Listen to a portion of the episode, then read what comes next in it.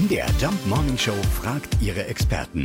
Fakt oder Fake? Ja, Paartherapeut Erik Hickmann, sind die meisten Singles tatsächlich happy mit der Situation? Nun, Menschen benötigen Verbindungen, so sind wir nun mal verdrahtet, aber solche Verbindungen müssen jetzt nicht zwingend in Form von Liebesbeziehungen sein. Auch ein gutes soziales Netz, Freundschaften helfen natürlich gegen Einsamkeit.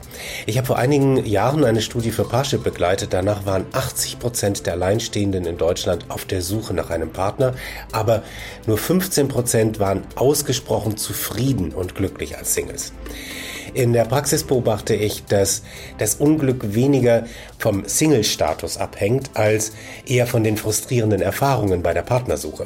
Das heißt also, wer viele Zurückweisungen erlebt, der leidet unter der Partnersuche und fühlt sich mit seiner Situation als Single unglücklich. Also guck, anders als immer wieder behauptet, sagt unser Experte, nur 15% sind als Single wirklich glücklich, 80% sehnen sich stattdessen nach einem neuen Partner. Wenn es dann der richtige ist. Ja gut, also wir haben ja immerhin schon mal den richtigen Moderationspartner fürs Leben gefunden. Ne?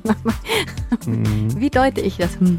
Ja, ja, so ist es. Genau so ist es. Fakt oder Fake? Jeden Morgen um 5.20 Uhr und 7.20 Uhr in der MDR Jump Morning Show mit Sarah von Neuburg und Lars Christian Kade.